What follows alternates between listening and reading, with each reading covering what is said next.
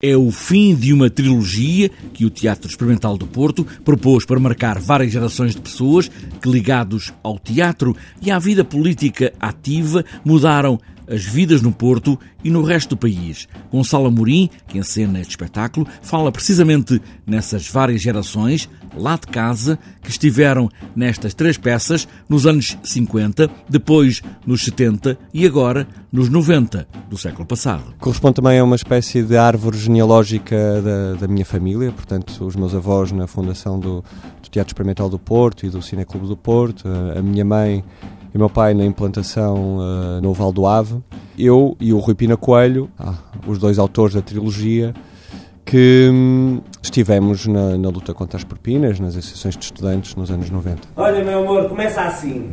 Uma maioria é, por definição, o contrário de uma minoria. Não há muito Não mais, mais a dizer. dizer. Uma maioria absoluta é uma merda. Uma vontade de estar calado. É sempre uma juventude inquieta e esta agora, da maioria absoluta, parte do final dos anos 80, em 87, quando Cavaco Silva ganha a maioria absoluta, a primeira. E estes jovens, com certezas absolutas, lutam contra essa hegemonia. É verdade que quando somos mais jovens temos certezas mais uh, absolutas, mesmo quando estamos a lutar contra maiorias absolutas.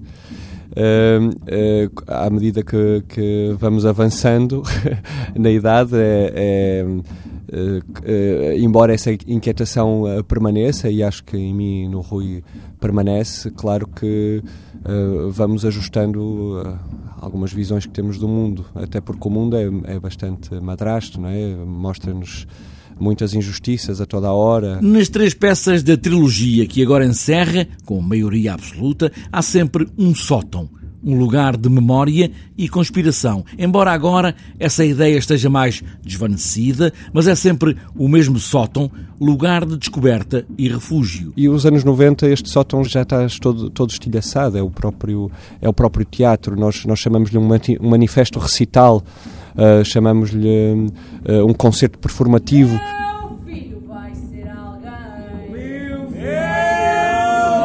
Personagens sem nome, performance e música tocada ao vivo, no palco, que é o sótão e o teatro, ao mesmo tempo, sem muitas certezas absolutas, agora, numa juventude à procura ainda de uma outra revolução.